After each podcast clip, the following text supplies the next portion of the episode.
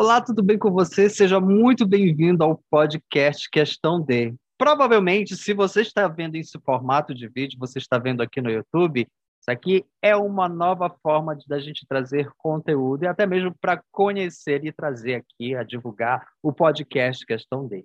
E com esse comeback, a gente voltou para a nossa segunda temporada e a gente já está começando assim o mês de novembro, já de cara com um diretor que ele está sendo bastante reconhecido, bastante falado, e inclusive você provavelmente já viu alguma, alguma chamada do, da série Missa da Meia-Noite.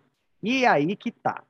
Na realidade, Mike Flanagan, o diretor dessa, dessa série, ele já vem de muito tempo, tem um histórico assim bem vasto de seus filmes, mas ele começou a chamar atenção em 2016 com um filme chamado Rush, A Morte Ouve. Inclusive, ele chamou até a atenção de mestres do horrores como Stephen King e William Friedkin, que foi o que dirigiu o filme Exorcista. Olha, não sei você, mas se eu fosse Mike Flanagan, eu estaria no chão com esses dois comentários. Mas a gente vai conversar sobre tudo isso porque o foco de hoje é um dos primeiros sucessos de Mike Flanagan, começando o nosso mês de novembro especial Mike Flanagan. Então, vem comigo que o Questão D podcast está no ar.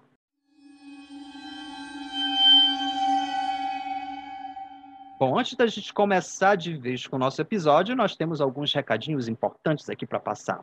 E caso você não saiba, agora o Questão D podcast blog está na comunidade do Apoia-se. Mas, Dandy, o que vem a ser a comunidade Apoia-se? O Apoia-se é um site de financiamento coletivo onde você que é criador de conteúdo ou que você que tem um projeto, você pode colocar lá e criar a sua comunidade, ou seja, para você estreitar laços com essa comunidade. E como é a dinâmica do Apoia-se? É muito simples.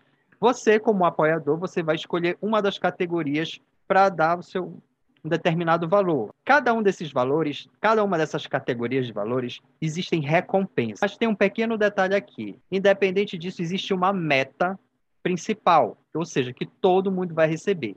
E quando atinge essa meta, todos os apoiadores vão ter acesso ou a um mini curso exclusivo de criação de conteúdo para você que tem um projeto e quer transformar em conteúdo na internet, ou então um conteúdo exclusivo para os apoiadores. Ou seja, o objetivo aqui é deixar você em constante contato com a comunidade do Questão D, com os processos de criação do Questão D, e tem mais. Todos os valores arrecadados aqui dos apoiadores vai ser para investir aqui no podcast, no blog, para manter o site, para compra de equipamentos audiovisuais, assim também como as ferramentas de edição e tudo isso para entregar um conteúdo de qualidade. Então, se você quer fazer parte dessa comunidade e entrar nesse processo criativo aqui também, corre lá no site apoia.se barra questão D. O link está aqui na descrição. Lá você vai encontrar todos os detalhes de como fazer parte da comunidade de Questão D, assim como as recompensas do seu apoio.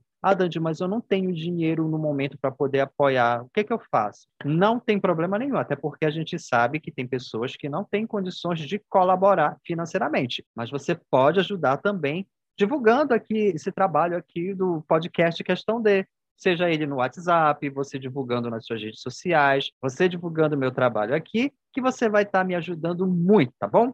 Então, chega de delongas, vamos à nossa análise do filme Rush, A Morte Ouve.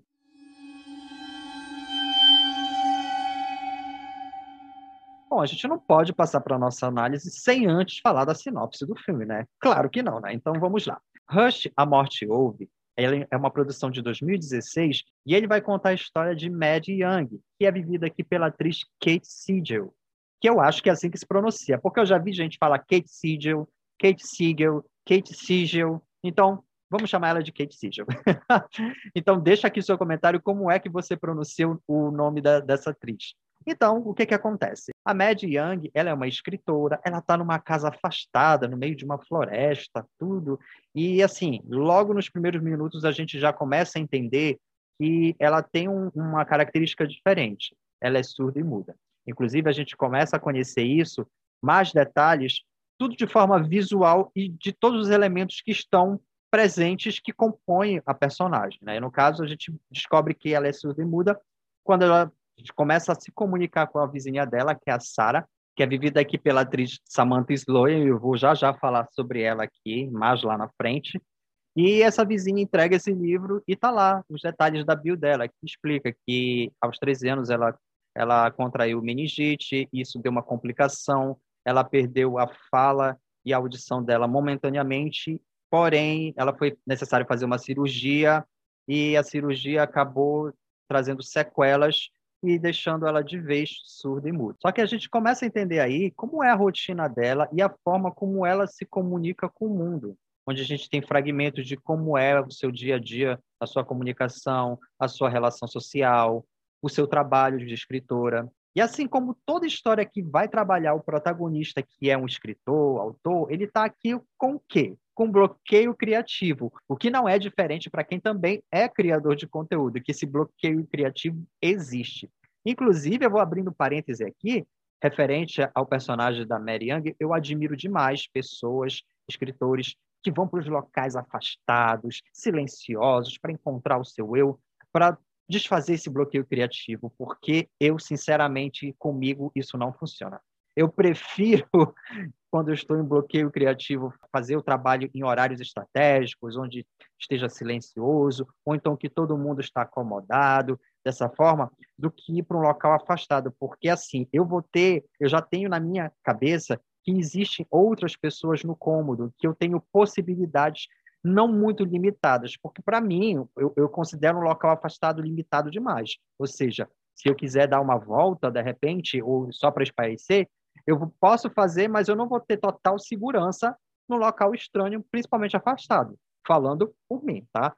Mas me conta aí nos comentários lá no Instagram e me conta aí, quando você tem bloqueio criativo, você prefere ficar isolado num determinado local ou você utiliza outras estratégias para poder desbloquear a sua criatividade. Mas voltando o foco aqui para a história da Mary Young, aí então ela está ali naquele local afastado, que ela está escrevendo o seu próximo livro.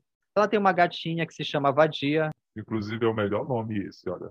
Então ela teria mais uma noite aparentemente normal, onde ela iria trabalhar o seu livro. Só que a chegada de um estranho mascarado, totalmente sinistro, ia mudar completamente a sua noite.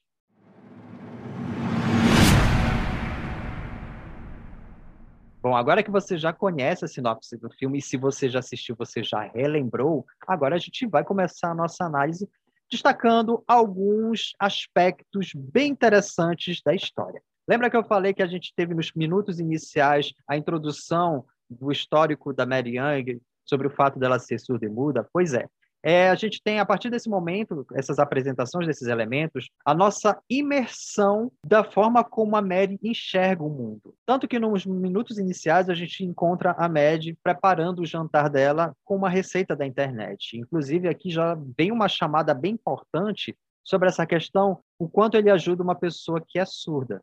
Porque você percebe ali que ela precisa seguir a risca para poder atingir aquele sabor. Ou seja, Mike Flanagan tem essa vantagem, ele te dá todos esses detalhes para você acompanhar dentro da visão do personagem principal. Inclusive, abrindo um outro parêntese aqui, vendo essa cena, me chamou bastante atenção essa questão da gente detalhar o nosso conteúdo em forma escrita. Ou seja, nós temos vídeos com legendas, quando a gente for fazer um post, a gente colocar os detalhes todos para as pessoas viverem a mesma experiência que a gente está querendo passar para ela nas redes sociais. Inclusive, isso despertou bastante a minha atenção, que a partir de agora eu vou estar transcrevendo os meus podcasts lá no blog, que é para justamente oferecer essa experiência, para esse debate não ficar limitado apenas para quem escuta o podcast, mas também para quem não pode escutar e poder aproveitar e inserir aqui na nossa comunidade, com nossos debates e viver essa experiência de nós que somos apaixonados por filmes, livros e séries, não é verdade? Mas voltando aqui à análise da Mary Young, a gente também precisa lembrar que tem um outro ponto aqui bastante interessante, é a comunicação dela com a gatinha dela, né? Para você ver como tudo é uma questão de observação no ambiente.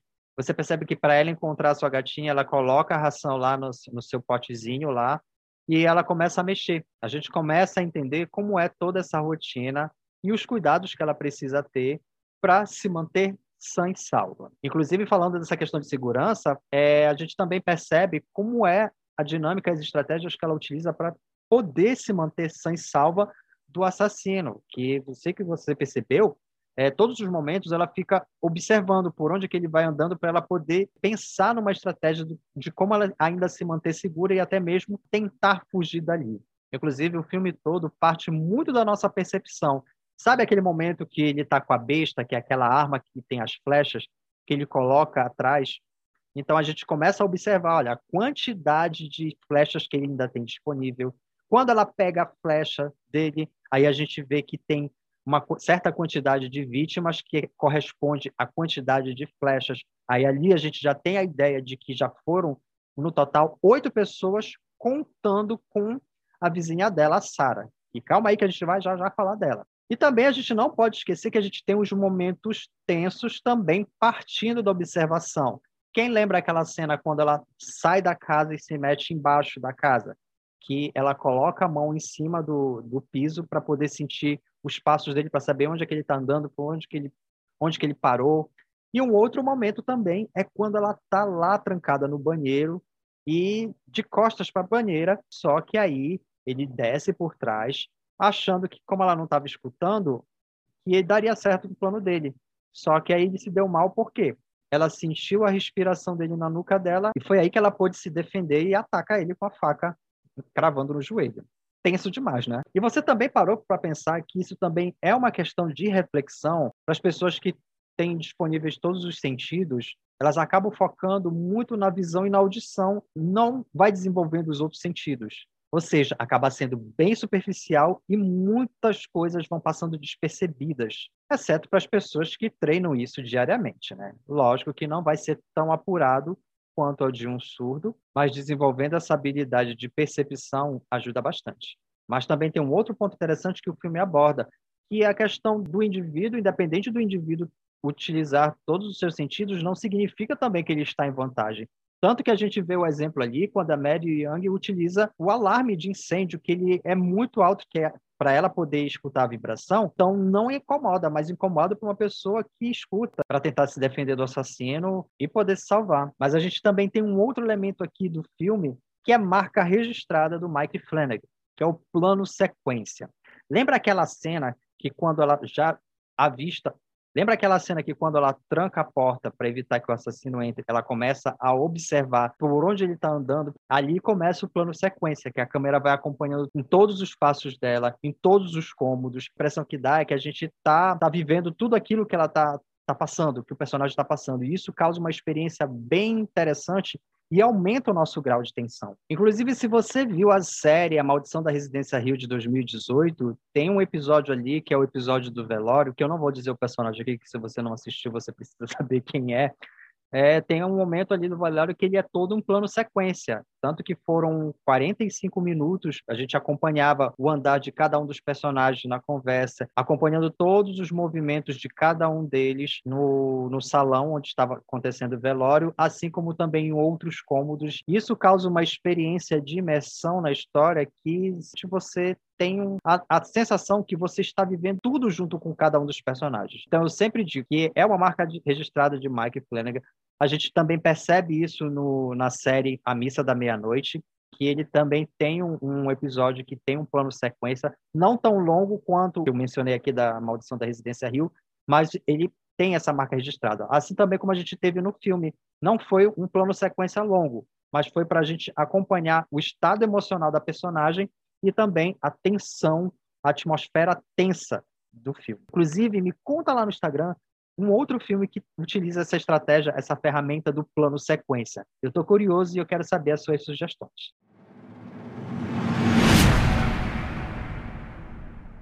Bom, e depois da análise da narrativa de Rush, A Morte Ouve, assim como a sua atmosfera, agora vamos às curiosidades do filme que temos bastante aqui. Então vamos lá. A primeira delas é que, caso você não saiba, a Kate Siegel, ela é esposa de Mike Flanagan. Quer mais uma novidade? Ela escreveu junto com Mike Flanagan essa história Rush, A Morte Ouve. Pois é, ou seja, ela é co-roteirista desse filme. Agora imagina o talento dessa mulher. Sinceramente, eu quero ser o melhor amigo dela, porque simplesmente ela escreveu o filme, foi protagonista do filme e assim, Se você já acompanhou outros trabalhos da Kate Siegel, ela é uma ótima atriz. E eu gosto muito, uma coisa que me conquistou, eu conheci ela através desse filme, mas o que me chamou bastante atenção é o seu olhar como ela transparece todas as emoções dos seus personagens pelo olhar. Inclusive, próximos filmes e séries que vai estar aqui no especial Mike Flanagan, vou estar fazendo essa observação de, dos personagens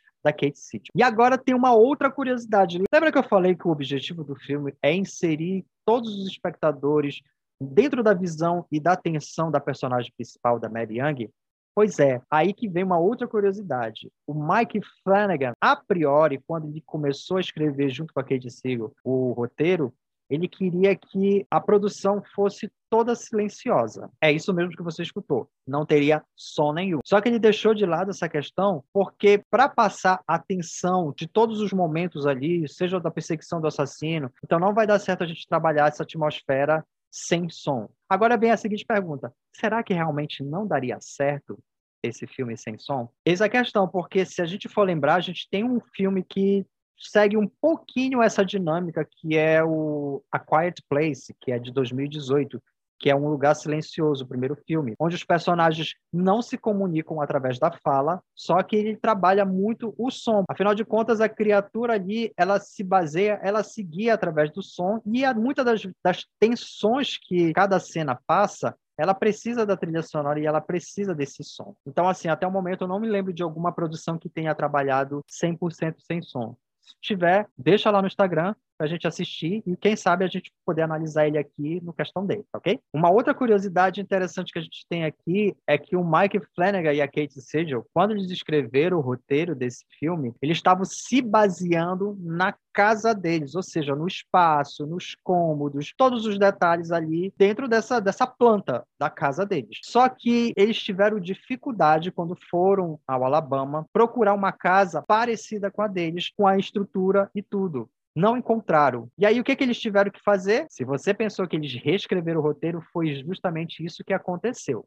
Eles tiveram, Mike Flanagan teve que sentar e mudar o roteiro significativamente. Agora, imagina só a situação: reescrever tudo do zero. Eu não sei você, mas quando tem algum vídeo, algum texto que precisa ser refeito, tudo, eu fico muito frustrado. Mas é aquela história, eu aceito, aceito. Lógico que primeiro eu esperneio, eu grito, eu choro, me jogo no chão, que é para poder extravasar, para poder reescrever.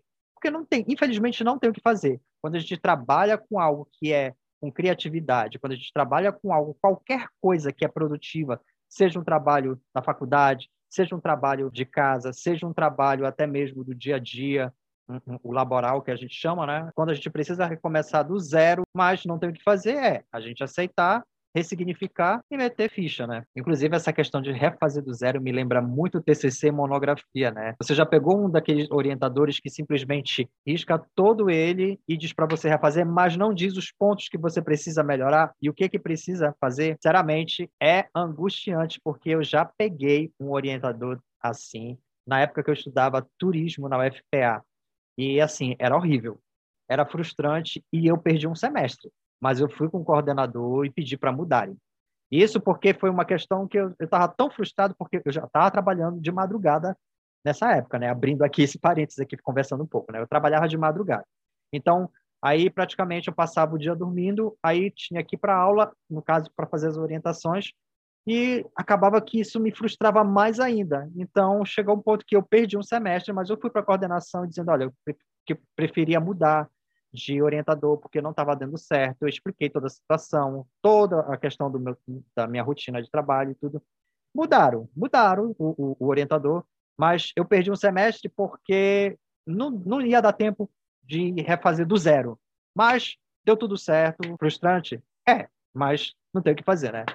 A gente leva por experiência e se a gente um dia ser professor, não vamos cair nesse mesmo erro de querer pisar nos nossos queridos alunos, não é verdade? E uma outra curiosidade aqui que talvez você não tenha percebido, que sinceramente esse é um dos maiores easter eggs que tem no filme. Que se você vê quando a personagem, a vizinha Samantha, entrega o livro da Mad Young, o nome do livro, o título do livro é o quê? Missa da Meia-Noite. E olha que o filme é de 2016 e a série foi lançada agora, em setembro de 2021. Então, o que, que a gente já tem aí? Que o Mike Flanagan já estava introduzindo o que estava por vir. Inclusive, no filme, a gente já identifica que se fosse virar um, um livro, seria uma série de livros. Até porque quando a Sarah vai comentar dos dois personagens principais, o Aaron e o Riley, inclusive a Aaron é vivida pela Kate Siegel, na, na, série, a gente entende ali que é o primeiro episódio da série. Inclusive, tem um outro momento que a gente identifica isso, é quando a Mad Young está fazendo a correção dos seus capítulos, e é uma característica peculiar, inclusive, da Mad. Ela escreve no total de sete capítulos para cada um dos seus livros, ou seja, ela vai, conforme ela vai escrevendo, ela vai decidindo o que, que é mais coerente e até mesmo na forma como o público vai aceitar isso. E ali a gente vê uns trechos que ela menciona, o Padre Paul, e assim, não sei você, mas eu eu gostei dessa pegada do, do Flanagan-verse. Será que o Mike Flanagan vai estar tá criando um universo dele? Olha, eu acho bastante digno, né? Acho justo, até porque Stephen King, todos os romances dele praticamente é dentro do mesmo universo. E cá entre nós, se eu fosse autor ou diretor, eu ia criar um universo dentro das minhas histórias. Inclusive, como é que ele se chamaria? Dandiverso? coitado, tava mais para do avesso, porque os meus personagens, tadinhos, todos eles teriam conflitos existenciais, é certeza. Mas ainda falando da missa da meia-noite, a gente ainda tem um outro elemento, foi uma grata surpresa para mim, né? E a gente tem a presença da Samantha Sloyan, que ela é a vizinha da Mad Young, que é a Sarah. E se você assistiu a missa da meia-noite, você vai ver que a Samantha Sloyan, ela é a atriz que fez a Bev Keane, aquela mulher que diz ser cristã, só que não, e que usa o nome de Deus para disseminar o ódio lá na Crockett Island. Coitada dessa ilha, já não basta já passar por todos os sofrimentos ali da questão da economia, ainda ter que lidar com uma falsa cristã dessa, é pagando todos os pecados, né? Inclusive, temos que abrir um parênteses aqui e exaltar que a Samantha Sloya estava perfeita como esse personagem da Bev Kinner, porque ela passava todo o ranço, toda a nossa raiva para esse personagem e ela foi ótima. E quando a gente vai comparar esse personagem dela da Missa da Meia-Noite com esse de Rush, a gente vê a diferença, porque a gente aqui a Sara, ela é carismática, ela é carinhosa, ela é receptiva, então totalmente o oposto da Bev Kinner. Inclusive, com essa visibilidade que ela ganhou, pode ter certeza que a gente vai ver vários outros papéis com ela, seja nos projetos de Mike Flanagan, até mesmo como outros diretores. Afinal de contas, ela merece, porque assim como a Kate Siegel, elas são ótimas atrizes. E lembra que eu falei que Rush, A Morte Ouve, teve vários elogios, inclusive de mestres do horror no Twitter? Pois é, eu trouxe esses trechos aqui desses tweets, eu fui pesquisar, fiz a minha lição de casa e precisava compartilhar aqui com você. Como eu falei, o primeiro deles foi um elogio de Stephen King, o mestre dos horrores, o autor consagrado. E olha só o que ele escreveu no Twitter. Ele disse assim: Quão bom é Rush, lá em cima com Halloween. Ainda mais, espere até Dark, uma hora junta branca na Netflix. Ou seja, estou lendo aqui ao pé da letra. E lembrando que o Mike Flanagan, o diretor, ele dirigiu o filme Doutor Sono, que é uma sequência do filme Iluminado. E o Stephen King ainda comentou que Doutor Sono é uma reparação do filme Iluminado. Porque caso você não saiba, o Stephen King ficou pistola quando ele viu no cinema o filme filme iluminado, porque ele disse que desviou totalmente o sentido do, do livro dele, né? Mas isso é um assunto para um próximo podcast, analisar todas as obras do Stephen King, inclusive, se você quer que a gente analise as obras de Stephen King, as principais obras ou adaptações de filme, já deixa seu comentário lá no Instagram. E como eu falei, também a gente teve um outro comentário de um outro mestre do horror, que é o diretor que dirigiu O Exorcista de 1973, William Friedrich. E ele escreveu no Twitter assim: Rush é um ótimo filme de horror na Netflix aterrorizante. Uau! Se o diretor de O Exorcista, esse filme que praticamente é um clássico, ele é um filme bem sinistro, bem bizarro e macabro. Disse isso de Rush, então quem somos nós para falar alguma coisa e dizer o contrário? Né?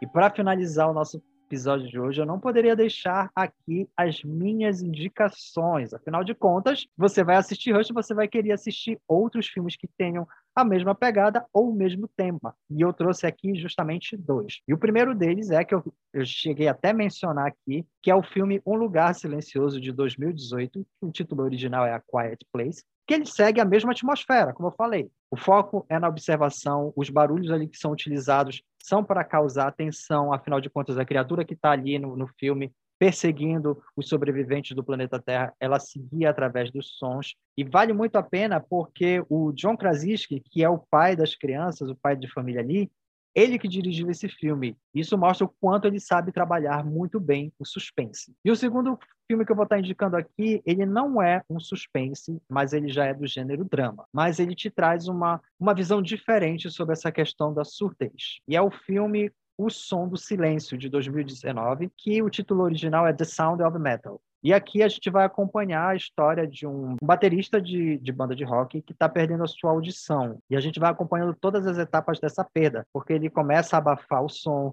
depois ele vai diminuindo, tudo para a gente ter a mesma percepção, a mesma sensação do personagem e até mesmo o desespero dele. Então, vale muito a pena. Até o momento que eu estou gravando esse podcast aqui, o filme Um Lugar Silencioso está disponível no catálogo da Amazon Prime e o, o Som do Silêncio ele é um original da Amazon Prime, então ele vai estar tá disponível lá no catálogo independente do tempo. Então corre lá, assiste e me conta o que, que você achou desse filme. Quer ver ele sendo analisado aqui no podcast? Então deixa seu comentário aí embaixo.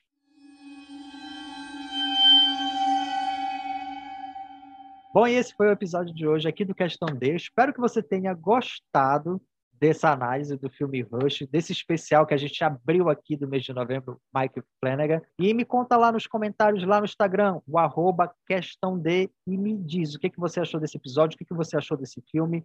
Outros elementos que de repente eu não citei aqui, fique à vontade, porque esse espaço é nosso. Se você tiver alguma sugestão, alguma crítica, algum, algum filme que você quer ver analisado aqui, então manda um e-mail para mim no endereço contato arroba questãod.com.br e deixa lá o seu recadinho e coloca o título lá. Vim pelo podcast, tá ok? Bom, espero você no próximo episódio com mais um trabalho do diretor, produtor, escritor Mike Flanagan. Vejo você semana que vem